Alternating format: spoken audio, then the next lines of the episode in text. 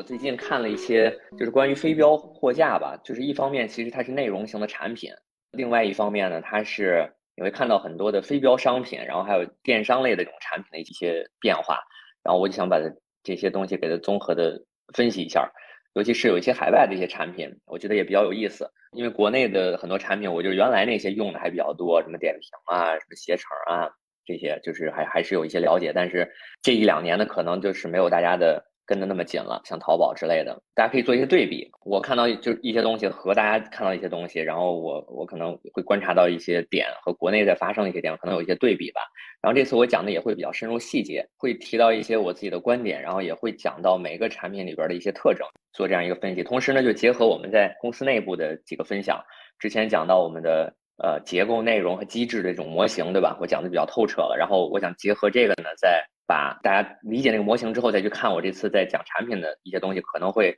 会有更更深的一些感触。这里边对，先是讲一下我会涉及到的一些产品。第一个是那个 Instagram，大家都很了解了，就是做这个图片社区。嗯，第二个呢是叫 Easy，它是一个做呃手工艺品的一个交易平台。就这个这种类型平台，我在国内我不知道有没有类似的这种电商平台。就是它其实不太专注于二手，可能闲鱼上我觉得可能会有一些，但它其实不是做二手，它是做很多手工艺品，然后这种小小商贩就个体，然后做的这种呃这种商品，就很多一个什么别针啊，一个呃一个什么水晶球啊，一个口罩自己缝的呀，然后就是很多就是个体来去做的这种这么一个交易平台，而且做的很大，的上市公司。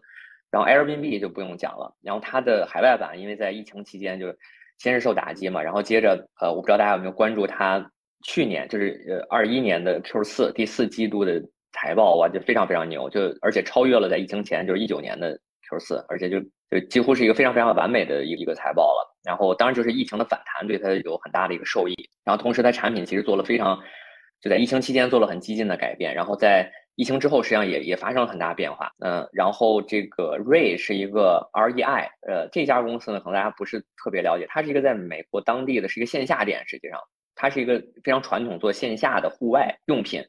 这样一家公司，然后它呢就是做的越来越大之后，它开始发展线上，然后开始做体验、做活动，而且它它是一个很重线下服务，但是线上实际上是它一个销售窗口，然后也开始做这种会员制这么一家公司，然后很有意思，就是我觉得在国内呢也没有类似的对标，我想把它拿出来。去讲他专门在体验那部分的一些一些东西，然后这个 Fiverr 还有一家可能也比较有名叫 Upwork，就是他专门做零工经济的，有点像国内猪八戒，就是个体的兼职设计师啊，然后这个律师啊、音乐人呐，然后贡献自己专业小时来去计费，然后这个作家呀、画家都可以在上面就是打零工这种方式，还有这种代码啊都可以，然后。Zillow 就非常像链家，还有这个贝壳，就是它就是一个租房租房信息平台。本来这家公司它是还做自己的自售房源，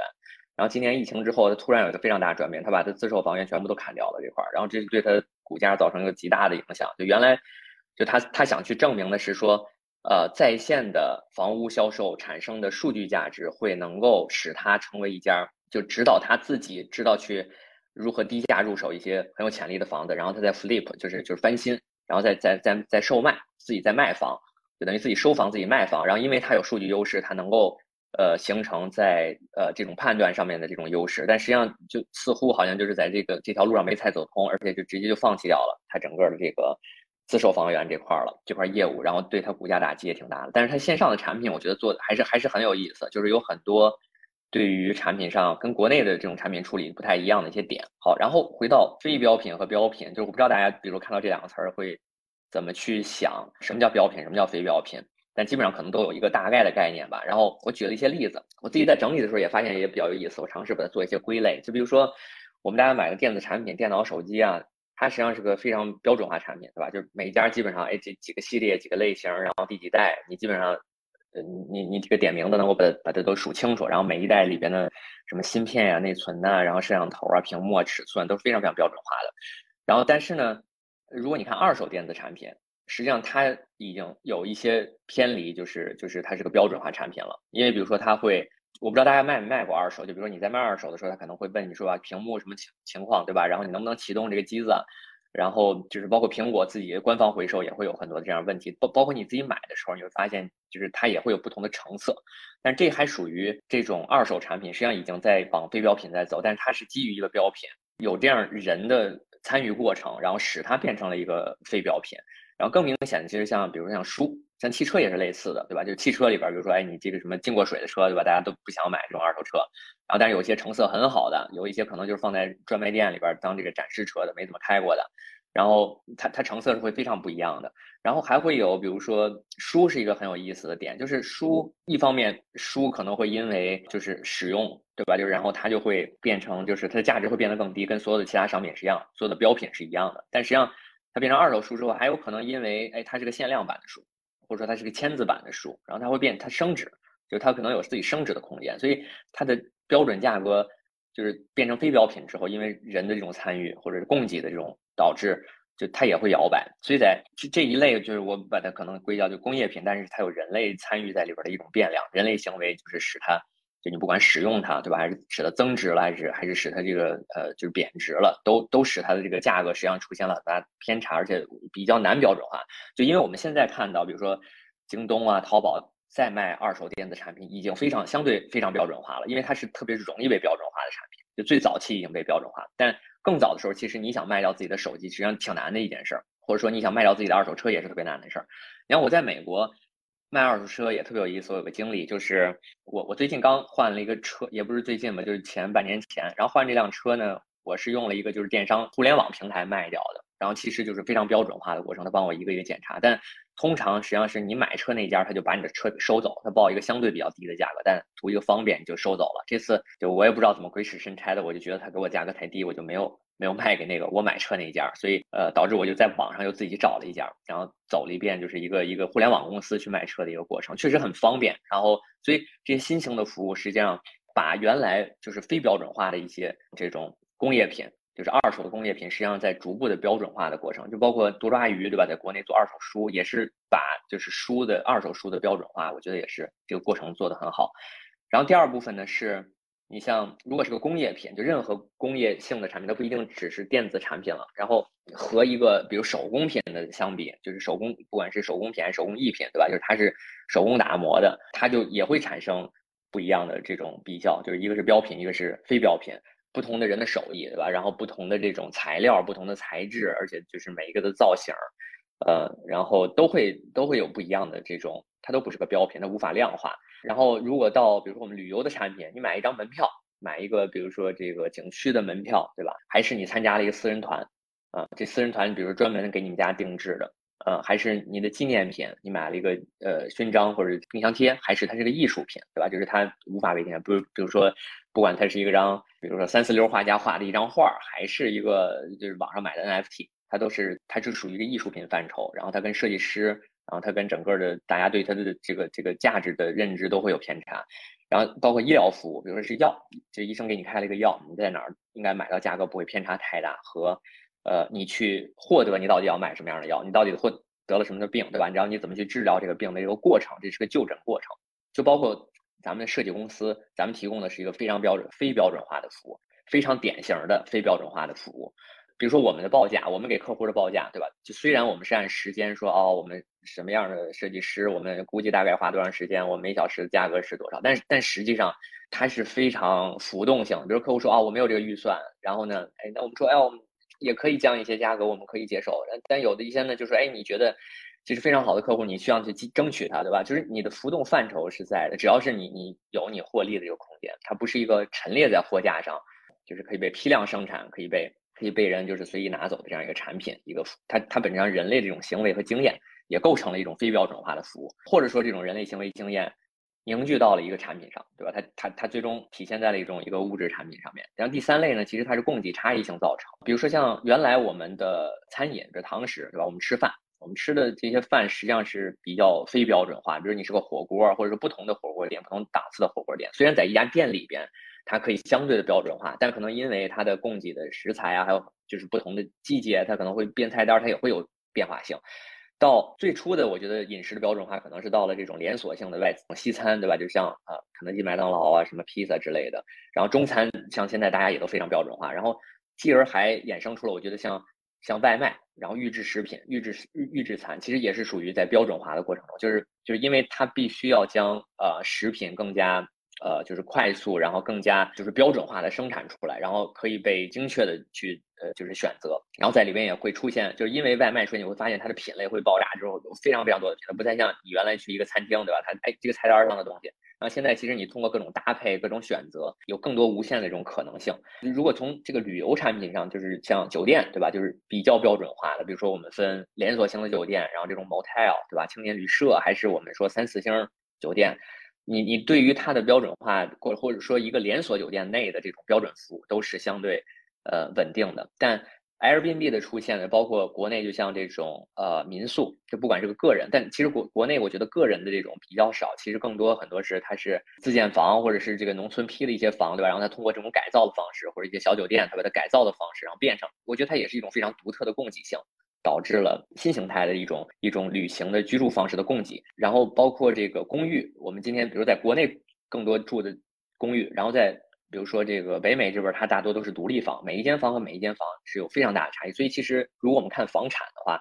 你会发现在比如说虽然说链家和刚才我谈到 Zillow 是在一个产业里面，但实际上对应完全不一样的供给，它的产品形态是非常不一样，或者说它想表达的这个产品内容也非常不一样，因为你卖的独立房每一间和每一间。就即使它是，比如说你这块地和另外一块地紧紧接着，然后它可能是个坡，这个坡下一个上坡一个下坡，你这边下雨，这水就会滑下去，那个下坡就会比上边便宜，就会便宜很多。所以呃坡上边的阳光就会更好。所以其实这只是非常非常小的一个差异了，但是所以这就导致了这种房产的供给的不同，实际上是它它就是一种非常非标型的这种产品和这种标准化产品的差异。然后以及像公司制，像社会中，像这个整个我们说，哎，这个人才市场中，哎，我们大概多少年的设计师或者个写代码的或者产品经理，对吧？应该在比如说大厂是多少钱，或者 P 级是多少钱，对吧？然后。在小公司多少年？创业公司是怎么样？当然，创业公司可能更非标一些。但是，呃，如果你看到，就现在越来越多，就是会有刚才提到 Fire 这种，就是像自由职业，你每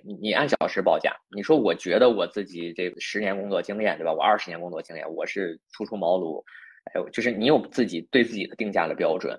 呃，然后呢，以及就是像这种道，就是这个叫做呃，后边我可以跟大家分享，就是像这种叫做去中心化组织。就是由这种，就是基于这种区块链的这种货币体系吧，然后它成长起来这种呃新形态的组织，自由化的这种组织，自主的这种组织，所以它它它也是一种非标的这种供给。所以由于不同的类型，所以其实在各个方面都会有叫非标品。呃，当然就是我我这次我们谈到更多是回到电商这个领域，我想就是放到商品这个更聚焦在商品上。当然很多产品我觉得它是模糊的，是不是那么清晰能够被定义？呃，以及就是我们的非标品，所以非标品就是我想总结就是它更多是小批量，然后供给与加工的过程它是比较差异化的，然后它参数会有很多的偏差，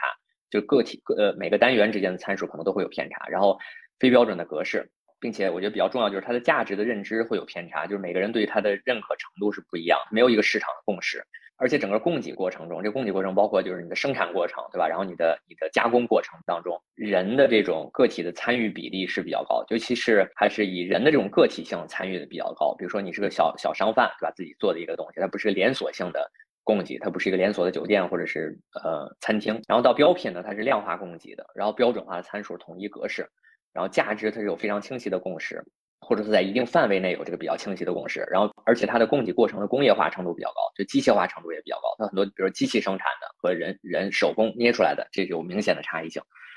呃，但是整个的整个的，我觉得呃，在就现在大家看到的过程中，一定是说标品会更适合这种。呃，大批量的生产，对吧？就供给更多的人，然后产生这种规模性的效应。所以整个你看到非标品，就像中餐，就是非常典型的例子，在这比如说几年内，就是非常快速的标准化。你从那个火锅到什么这个酸菜鱼，对吧？你原来都觉得这种带汤带水的，你怎么能标品呢？现在都可以做到标品，就不仅仅是披萨这种西餐的东西，所以。在呃标品过程中，就是如何把它这个就是非标品向标品的转移，像这种流水线，还有这种标准化的量化供给的这种方向去转移。其实整个的过程你会看到，它它有这种低品，就很多时候，比如说，呃，你吃一次什么火锅对吧？人现在变成小火锅了。你原来吃一次酸菜鱼，或者是你想呃去旅行一次，或者想住个酒店，你都觉得它是一个你的价值交换。比如说你用你你花钱来去买到一个非标品，本身它的意义的层面会高于。就是本身只是那个价格的层面的东西，但实际上随着非标品在各个行业里边再向标品那种转移，它都或多或少的变成一种相对高频，比原来是相对高频的，因为你会消更多的消费，对吧？就是当原来的标品，比如工业化产品，它很多都是非常标品、高频化的消费了。然后同时呢，就是在标品上，它更关注的是价值交换的一种效率性，就你如何将一个大家在你的交易摩擦中都已经达成共识、非常清晰的一件事儿，然后尽快的达成这个交易，而。你在非标品中，其实又会在意那个意义，所以其实这里边是有矛盾性的。你如何将又赋予意义的这些东西，对吧？或者复杂的这些东西，然后让它保证你的意义的同时，又换来那个效率，呃，然后又如何将这些标品，不管是标品和非标品，变成线上化的产品，就是变成线上化的展现形态，就是我们说的数字产品，变成界面类的东西，对吧？大家都能看得懂的东西，然后可以从线上形成交易的产品，所以这是我。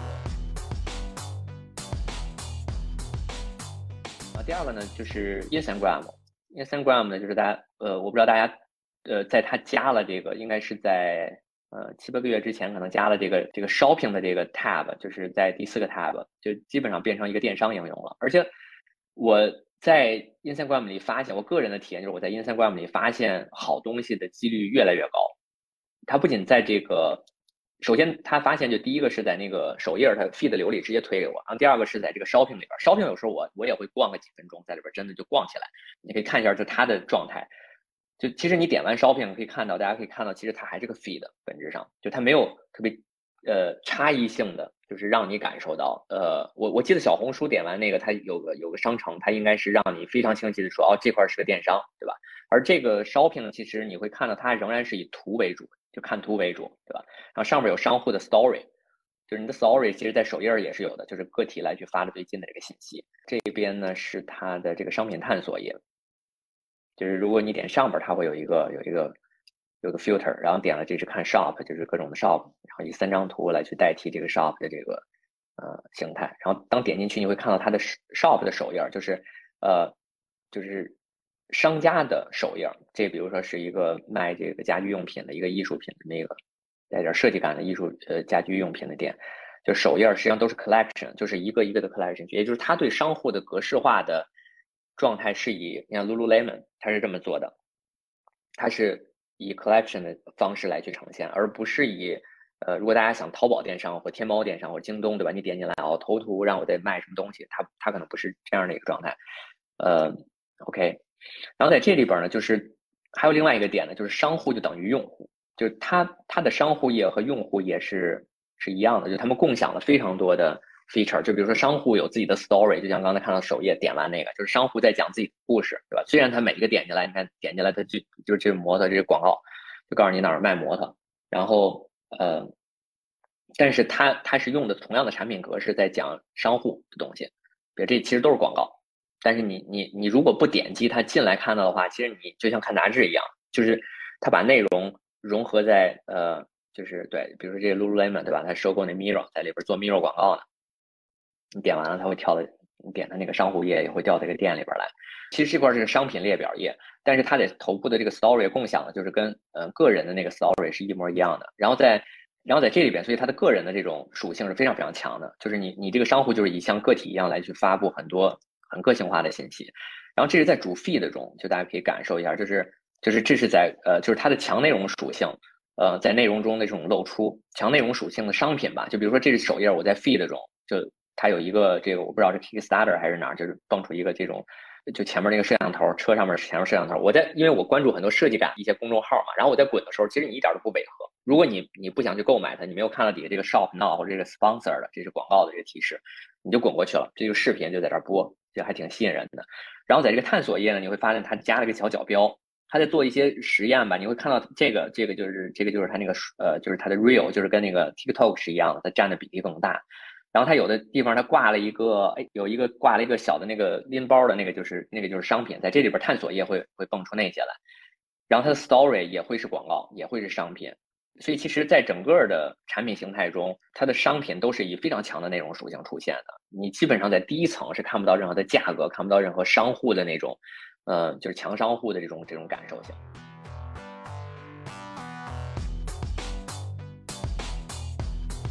我再讲到 Airbnb，Airbnb 的，嗯，就是我我会专注在不是它的房源上，而是在讲它那个人这块，就是它的虚拟体验，就是和线上线下活动体验，就是它真的是将。图片发挥到极致，而且我不知道大家在呃看，就是整个就是我我在讲的过程中，就是抛去掉产品的结构层面，如果大家看到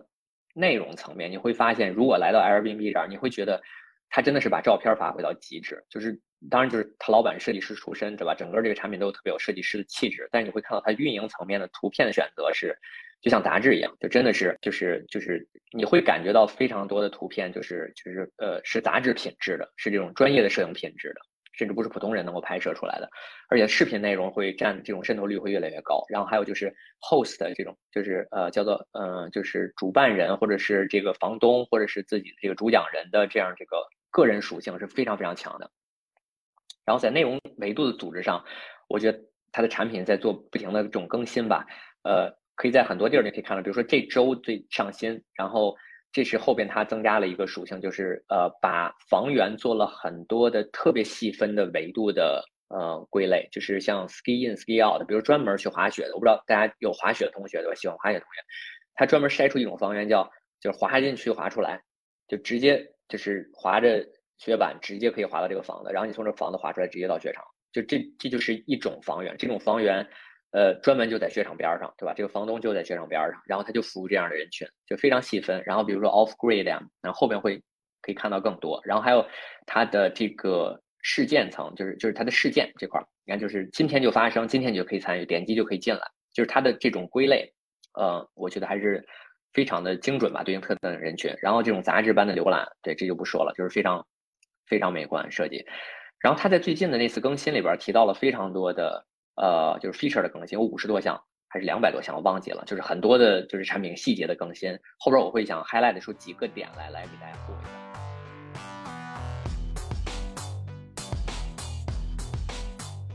观点的总结，来就是把里边东西再拆解一下。第一个呢，就是我想提到，就是信息的最小单元。上面我讲了这么多的产品，其实大概你就分成，就是一个是列表和宫格，其实这也是最主流的现在电商的两种产品，但是它本质上有非常大的差异性。你可以看到，如果我们在用列表的一些产品，就是标品化的一些产品，就尤其是我们现在用比较多的电商啊，然后这刚才谈到一些标品化产品，像携程对吧，Booking，然后啊点评，就是这种标准化产品，不管它是高度是怎么样，每个列表的高度是如何，它的结构性上，它都是一个列表。就是列表的本质是什么呢？就是列表的本质是将你的视觉信息在同样类型的这种维度上面，你可以是对齐，你会非常清晰。如果我们看这个呃 Booking 的话，你会非常清晰的第一眼哦，就是三星、四星、三星哦，接着是价格红的，对吧？这划掉了，这块是四百多，这三百多，因为它的你可以用视线的左上角，然后到右下角的这样一个浏览过程，非常清晰的将图片，然后这些重点信息快速的就比较起来。然后同样就是像点评是一样，你会看到。就是图片对吧？然后评分价格就是这样的一个顺序。然后像像像携程就更重视价格，所以比的效率是非常高。因为实际上你知道你是滚不完这个列表的，基本上只有这前两页、前三页是你经常会进行比较的一些对象。然后在这个比的过程中，实际上它的心智是比，就是只要列表以这种信息列表的信息呈呃信息方式呈现出来，这种比的心心智就出来了。然后第二个，它的追求的就是效率。然后同样呢，我们对比的就是说，如果你是宫格。即使你你在这个价格上非常强调，但是它的可比性实际上是很多是是不强的，因为你你没办法，就是就首先从视觉上它并不鼓励你这样这样做。第二个是因为宫格这种存在，就是宫格这种布局的形式呢，就是它的图片就视觉信息自然就会变大，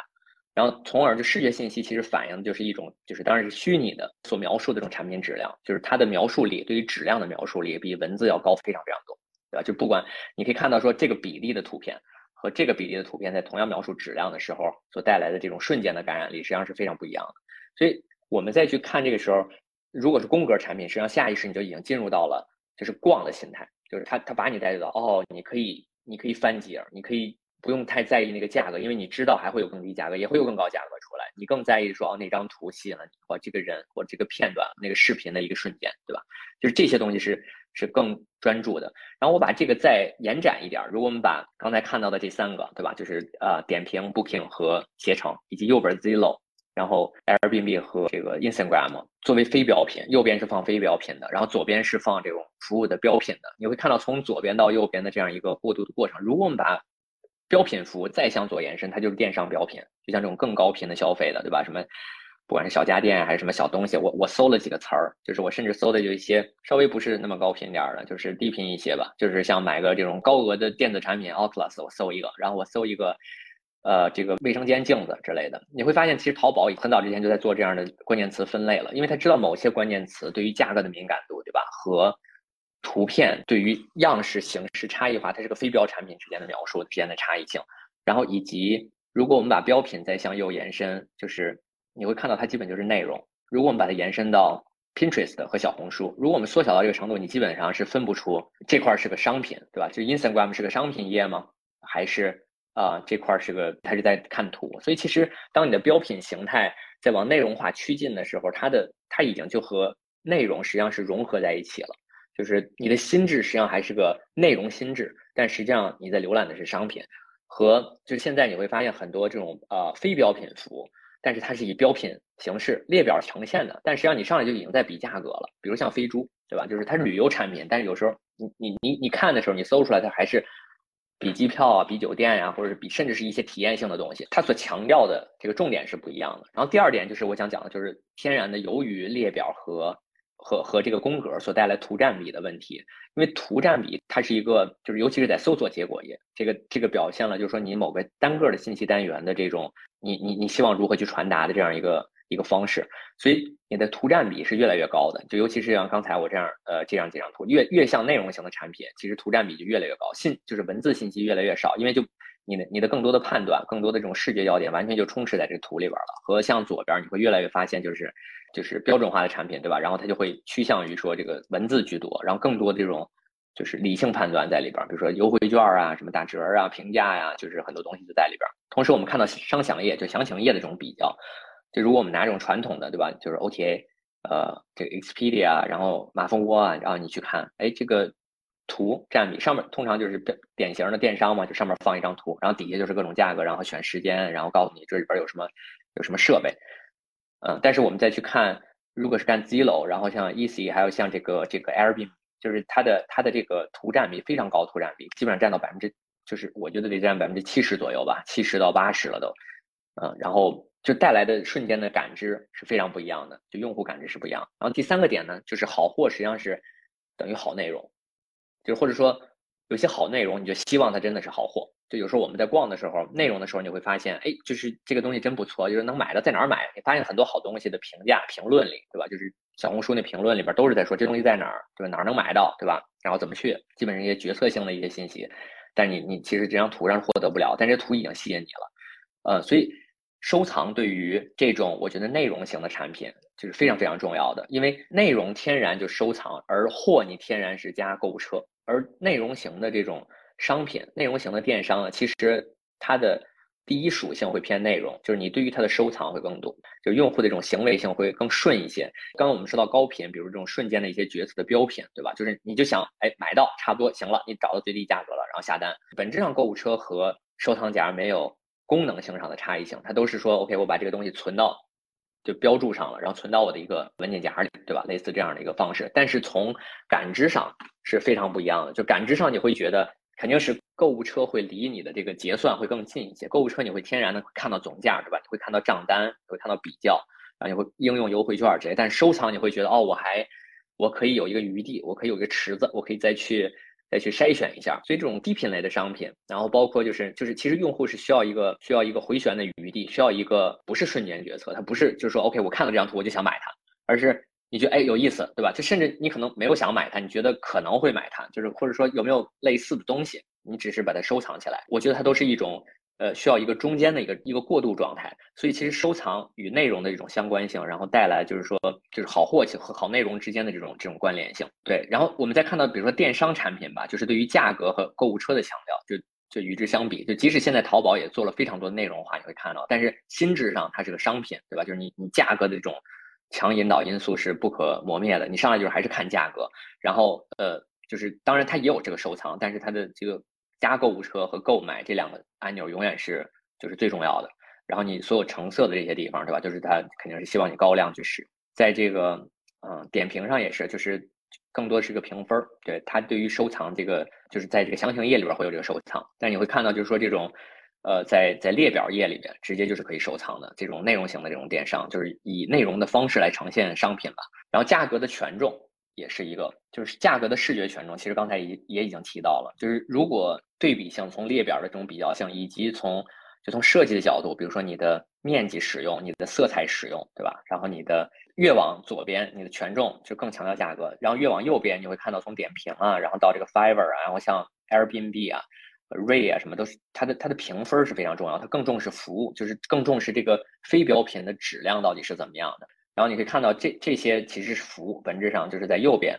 就是从点评啊、飞猪啊，然后当然就不是完全都是服务了，它里边也有一些标品，就是但是呢，从这个整个的产品心智上面，就是它所提供的质量性，就是服务其实对于质量性的要求是更高的，应该。然后但是如果是商品的话，它其实对于价格的这种强调性是更高的。然后第五个呢，我想强调一下，就是关于内容生产的一个趋势吧。之前其实也有提到过，就这里，比如说，呃，大家可以看到，这是一个 UGC，对吧？这是一个 singer，对吧？然后他是这个，就是他他为了表达说我能够唱出这样的声音来，然后自己录了段视频，这是 UGC，就是从商户来说是个 UGC，他并不是个真正的内容创作者。比如说这个他卖自己这个小标本，他自己做的，也是就你可以想象，每个人都可以录出这样的视频来。但是你会看到，比如在 Instagram 里边，就是有这种专业性的生产了。就它不仅仅是一个，比如说，对吧？你可以看到它是有打光的，然后它是哦，它设计了一个开盒的这个过程，对吧？开打开包装，看到外包装，看到这里边，然后你可以看到它的背景的布布景，对吧？你会看到它这样有一个简单的运镜，对吧？然后或者说它用一些呃三 D，这里后边是一个三 D 的软件，它做了一些视觉效果，就这些是你你感觉哦，呃，一些稍微专业的人是可以做出来的，但是呢，你还会看到。比如像 Airbnb 这种，就是工业化的生产。我后边这是我搜当地的一个活动，一个 workshop，你可以看到这个，这个是一个意大利的做 pasta 的，这是它的在线课程。你可以看到，就是我觉得它进入到一个工业化生产的程度，它不是一个简单的呃，就是 PDC 或 UGC，可能它就像工业化生产的一个一个一个生产过程。在这个生产过程中，我就简稍微裁了一下，就刚才说到的这两个就视频，对吧？就是你可以看到，就是它的剪辑台它是有台词的，然后它是有前后景的。然后它是有化妆的，然后它的布布景，然后灯光剪辑，这个道具还有这些叙事，就是它是从那个车库走进去的，对吧？然后他会拍着美国国旗，就是然后会系上这个这个围裙的一个过程，就是你会感觉到这些剪辑非常非常专业。就当然肯定是有非常专业的这个人在后边去帮助他把这个内容生产出来，来去做成了。就是当我一搜索，它会直接跳出来，对吧？在前几个，呃，包括就是像大家如果关注像 Kickstarter，就是这种众筹的网站上。呃，有非常多专业的公司在帮这些初创公司实际上拍一个，拍一个就是画大饼的视频，而且拍的非常非常好，就跟那个发布会似的，有时候。所以这些都是我才就是我们的视频生产、内容生产进入到一个工业化过程。然后呃，之前我还推荐过有这样一个服务，对吧？它是把叫叫 Sona，然后它是把那个就是在线的拍摄过程，就是这些尤其是 D to C 的很多商品的拍线拍摄过程，做成了一个就是 SaaS 服务式的东西，就是。你可以看到，你把商品寄给他，然后你可以选套餐，然后可以拍出视频，然后拍出这个照片，就非常专业的照片。然后，呃，他也可以给你很多模板做这种参考，所以它已经变成了一种就是专业化的服务了。好，然后我再讲一下锐这个，这个这个就是刚才看到它产品实际上非常简单粗糙，但是实际上我也是特别吃惊，就是关于它的照片拍摄，它它有非常专业的摄影师在在去生产，就是它每一次活动，就是我把它我看了几个我自己都特别感兴趣的活动，我把它照片都拎出来了，这每一张照片都是国家地理级别的，我觉得就是。你可以看到这种动物与植被，就他在讲他的活动会经历什么的时候，就是他会让你说哦，你会看到这些动物，然后他会讲到就专门有这种人和景的这种互动过程，你会看到人在景当中，对吧？就是人不管是潜水还是在在这个在这种植被上行走，然后在这种水边，然后一起拍摄，就是你会特别把自己还原到那过程中。然后餐饮住宿他会提到，因为这是就是你会吃到这些东西，在户外，对吧？然后这种。你看，就是这种欢笑的过程，然后你可以看到这种前后景，就是，然后甚至是你可以仔细看他的衣服的搭配，对吧？他都不是都是很漂亮的，而且用的都是他的服饰很多，然后他的这种帐篷，然后氛围与意境的这种塑造，就是他每个活动中都会包含这样几个过程，这些照片组成了一次活动，比如说在沙漠中的，就一定有几个人是在一起的，一起吃饭的，然后一起去出行看到什么，啊，然后还有这些肖像的瞬间。其实你说肖像这些瞬间对于商品的描述没有特别直接意义，但是它表达这种。就是氛围和情绪上，就是就是，我觉得也非常有利。所以，所以在专业化的生产过程中，我觉得这些这些作品会比我觉得简单的 PDC 会更再强大一些，就是它所提供的这种品质的保障和服务可能会超越，就是今天我们看到很多这种哦专业的就是仅仅是大 V 啊或者拍这些东西，它会回到我觉得更高的一个这种商品的质量表述上面。还有第六点呢，就是商家的人设，我觉得它会从对立回到平等，这也是我觉得在内容非标的这种产品中和标准化产品。原来这种货架模式有很大的一个区别，你会看到原来我们在左边就是这些标准化电商上，就如果你想找对方沟通，对吧？你的对象是谁？就这块写的是客服，点进的是店店小二肯定是，然后这边这也是客服，虽然进来对吧？一点就是亲，但是对亲不亲的你肯定你你知道就是说你是个对立的心态，然后这边呢就是就点评我就找半天都没找着他那个商户在哪儿，就是你根本就没有那个商户的对象，他就只写了这个神奇乐园，对吧？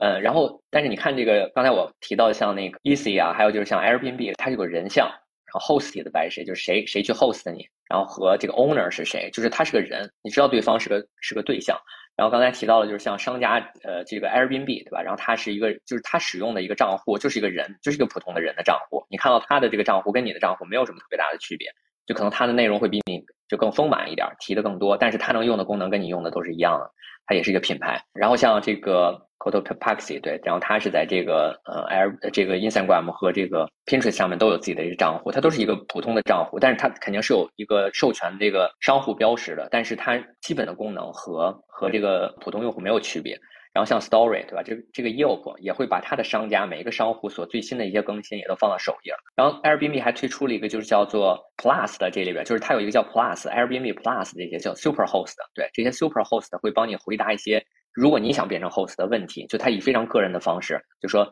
如果你想把一个房子租出去，哎，你会遇到什么问题，对吧？如果我怎么帮到你？然后它有这样的一个频道。然后同时呢，这些。你可以看到他在每一个人，就是每一个人设里边，就是这些人都会有自己的，他甚至可以写出自己的 guidebook。他说我在这个这个城市玩哪些点儿，都怎么玩的。然后商家还会写一些自己的故事，我是怎么搬到这儿的。这上次我去亚特兰大的时候，我租的这些这个房子特别特别棒，就是就是很有艺术性。然后后来把读了出他自己的这故事，他就是从纽约搬下来，就是就这这这夫妻俩，然后呢就特别喜欢这个房子的装饰。然后他就是他讲出这些背景故事的时候，其实。你会被很多东西感染，然后它也有价格的一方面，它会确实比其他的房子会贵一点，但是你会觉得你你想接受这个价格，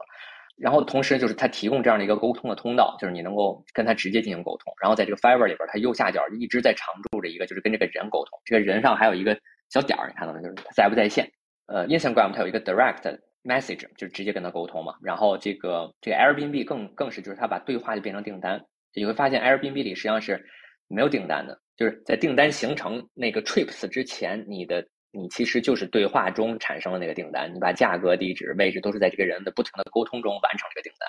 所以其实与人的这种直接的沟通，我觉得构塑造包括这个商家的人设，都是这种我觉得非标化产品中就是特别重要的一个环节。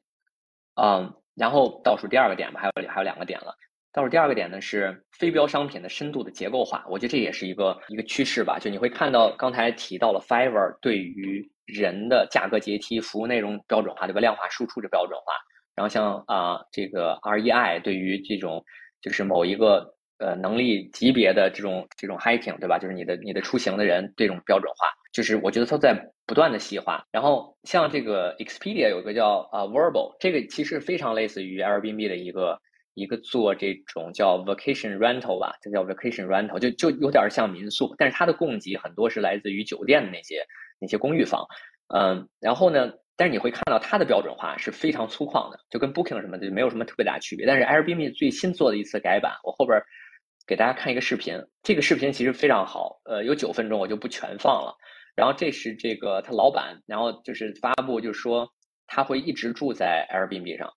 呃，这这也挺让人吃惊的，就是他老板就说，他把自己的房子好像给卖掉了，也租出去了，然后就是自己呢会一直住在 Airbnb 上，未来就是把 Airbnb 变成一种旅行和工作的整个的一种新的生活方式吧，来去倡导整个 Airbnb 实际上在服务这样的一个全新的人群。讲一下这块儿，我觉得这个非常有意思。他虽然在讲，呃，就是一种残障人士的一个服务，对吧？就是针对不同的残障人士，你需要一个更宽的。走廊，你需要没有呃，就是没有阶梯也可以 access，也可以也可以进入这个房源。就是你看似它是服务一个很小的群体，但是，呃，我觉得这个很有意思。一个代表在于，其实就跟刚才你看到我在说那个 Zillow 一样，就是每一个房子跟另外一个房子有极大的差异性。实际上，对于每一个人，呃，对于价值的这种认可，以及就是你的 accessibility，对吧？就是你能不能够使用这个房子的能力。其实，比如说最早的时候，我做 Airbnb 有一个特别强的想法，就是说它没有，就是没有特别高的楼梯，因为我孩子特别小，就是当时还小孩儿，就是两三岁的时候，你怕他爬上楼梯然后摔下来。然后其实没有，当时没有这个选项，就是每次我们都会特别注意那个房子，我们选 Airbnb 说，哦，它它是不是有个特别高的楼梯，然后上二楼之类，小孩容易掉下来，所以这个是只有在比如说个父母会特别关心这一点，对吧？就或者在这个年龄的这个父母会特别关心，它是个很小的一个人群或者一个阶段性时间的人群，包括就是你看到在这里边这些 feature，呃，我觉得这个代表一个什么？他他他会真的派人就是去去这种专业的受训者去采集这些数据，他会拍那个房子。然后他拍了这个房子之后，还会有第三方去修正。他说：“OK，我拍了这个角度，对吧？这个角度，这个房子就是这样的，而不仅仅是你自己拍的。所以他要证明你这个东西来去可以服务这些人。所以，你看他的这个呃产品里面，现在应该已经上线了，很多房源都有这样的 feature。也就是说，你能够使用这个，你看它有个 guest entrance，对吧？就是有个 step free，就是没有没有没有 step 没有那个阶梯，你可以进来。然后第二个呢，你说你要求那个 entrance 高呃多于三十二英尺，我觉得这个可能是你的轮椅那个宽度。”然后还有包括你能够呃 step free 到这个就是没有没有台阶能够到 bedroom 能够直接进 bedroom，你看这些人是对特定人群，但是这代表了对于房源的深度的结构化。就这些房源首先提到它的供给不是酒店，就如果今天说 OK 我可以马上把几十套几百套甚至是。呃，我在装修的时候我就知道我会按照什么样的标准来把这些公寓或者是酒店都装修成这个样子，对吧？我就可以把它更新上来。这是现有的酒店房源，但公寓房源，但实际上对于 Airbnb 这种从一个每个人的手里边收上来的这种房子是没有这些信息的。但是每一个的特征性又在吸引就是不一样的这种长尾的人群，所以它将它如果它能够将未来越来越多的这种房源能够通过这种特别细微的标准化把它全部都。收拢起来的时候，其实我觉得这是非常有利的。这会是很慢的一个工作，它不会短期内特别见效，而且我不会认为它可能只是针对于就是像残障人士。我相信它会对很多有不同需求的这些人，对吧？就比如说有没有宠物，可能这只是一个已经是很粗犷的了，对吧？就是可能他接受某类型的宠物，而不是另外类型的宠物，就是因为他的某些沙发会怎么怎么样。就是我觉得这些深入下去之后，每一个人群都有更细分的需求的时候，其实非标化服务可能对应的就是更加。细节的标准化其实是将将这种非标产品变成更加细细致的这种标准化过程。然后同时它提供另外一个服务，我觉得也非常有意思。它是个双向的一个过程，就是它就后边那个视频也会提到，就是它让房东自己去测这个网速，然后后边好像它还会让那个每一个。房客也去测这个网速，然后从而来去保证你这个网速就是是是特别有效的，因为这个对应的就是在疫情之后嘛，很多人其实把房子当成一个就是既是旅居又是旅居生活了，就是一边旅行一边工作的地方，就是速度也特别特别重要。然后这个我觉得也是很有意思一个 feature，而且它挂在了就是这个房源首页上。最后一点呢，就是非标的再组织，就刚才提到了那个 easy，它其实做了很多的非标在组织嘛。对吧？然后 Instagram 也做了一些与 Lululemon 类似的店，他会推给我。然后你关注的创作者的商品，就是我关注了很多内容创作者，但是这些内容创作者实际上他自己有有货有店铺，他也会推给我。但是我觉得这个 Easy 他推的一些推荐会很有意思。你看，就是他知道可能我这个咖啡对我喜欢一些咖啡，然后他会写叫好玩的三盎司咖啡杯。就这，你可以想象，你看到这个词儿的时候会很有意思。就是这是一个很小众词儿，就而且很大几率击不中你。就是你会觉得这个词儿啊，这。很有意思，但不是我想要的。但是你会知道，也许在这个程序中哪儿隐藏着一个你很喜欢的词，对吧？而且这些词你会想象，如果喜欢它的用户是就是是搜不出来的。然后比如说手工意式咖啡套装，然后缠线手工戒指，这些词儿实际上是用户不会在搜索里面去进行搜索的，就是它是用户逛出来的，它是在逛的过程中发现出来的，而不是说启发出来的这些词儿。它不是说如果我今天想好了说哦，我要搜个咖啡杯。就或者说，就十二盎司咖啡杯，甚至是就就可能是这样说带盖儿的咖啡杯，对吧？但是它可以把这个词再细，就再细化成各种更加就是你意想不到的一些这些这些组合。我觉得这些对于就是这种浏览型，就这种关键词对于这种浏览型逛的用户，实际上是非常有杀伤力的。它它不是一个搜的行为。然后，比如说这个 Airbnb 会做什么？就像今天就出发，就是呃 happening today，就是这个今天，比如这我搜当地的行程，我只要现在订上，我马上就能去参加这个活动。今天就有一场，然后当地人最爱。如果你搜了啊，你想当地人玩什么？然后这个是这个呃，这个好像也是 E C 什么叫父亲节的礼物，然后让他们大笑的礼物，这是这是这个烧这个这是那个 Instagram 上面的，还有一百元以下不是那么难看的针织毯，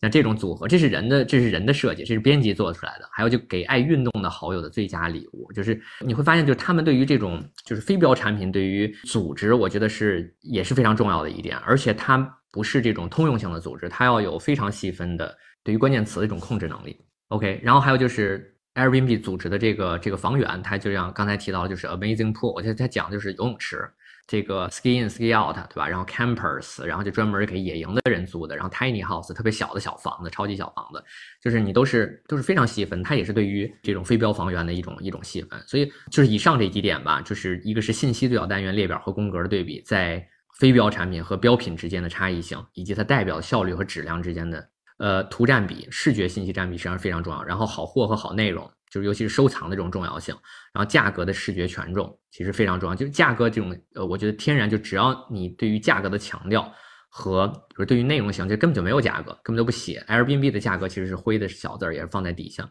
然后还有就是内容生产的整个的过程，从图片到视频再到工业化的整个生产。然后还有商家是个人设，实际上是它它是个平等关系，不再是对立关系了，不是商户。呃，还有就是第三、第七个就是非标的这种商品服务的再深度的结构化，就如何把它深度结构化。我相信它未来会越来越有利，它不是个短期的事情。最后一点就是非标还可以再组织，就是一个是把它再解构，对吧？一个是把它再组织，再组织成一些不是传统的关键词，它是通过浏览和逛的行为可以被发现的关键词。最后呢，做一个总结，就是你会看到在这里边对比的非常多内容型产品和电商型产品，还有很多内容型产品实际上都在转尝试转电商，都在变成电商，但也都在找这个对接的这种路嘛，但你会看到内容其实强调的是什么？是社交，对吧？因为它很多是 UGC 是人生产的内容，是人设，是内容本身，是是关于玩家，然后故事，然后品味圈子，是这种东西，就是你是关于内容的。然后但是电商呢是在讲什么呢？是讲客服，对吧？你社交没有没有社交，什么就是客服。然后你这个是呃人设你评分，你多少分的这个客服，对吧？就是或者多少分的商户。内容呢它就是商品，那边是内容，你这边商品，那边是玩家，你这边是商家。那边你在讲故事，这边是摆个货架，就放在这儿，你爱买不买。然后那边是你有是有品位的，这边的品位其实就是价格，它就是就是钱来决定你所的位置。然后那边是个圈子，你这边是个其实你的价位对吧？你的选品、你的品牌实际上就代表你的这个等级，其实它有社会等级的，但是它可能很难形成一个圈子的概念。所以在这里面你会发现这个过程是在，而且它特别重要的是，它代表了两种行为本身。就而且这个行为就是就是搜的行为是原来在互联网上非常占主流的嘛，这个我之前也讲过几次，尤其是对于商品来说，搜是非常重要的。而对于内容，你看这几年对于内容型产品这个在流量上的这种，基本就是内容型平台整个会社交网络站位呃整个流量最顶端，然后它如何跟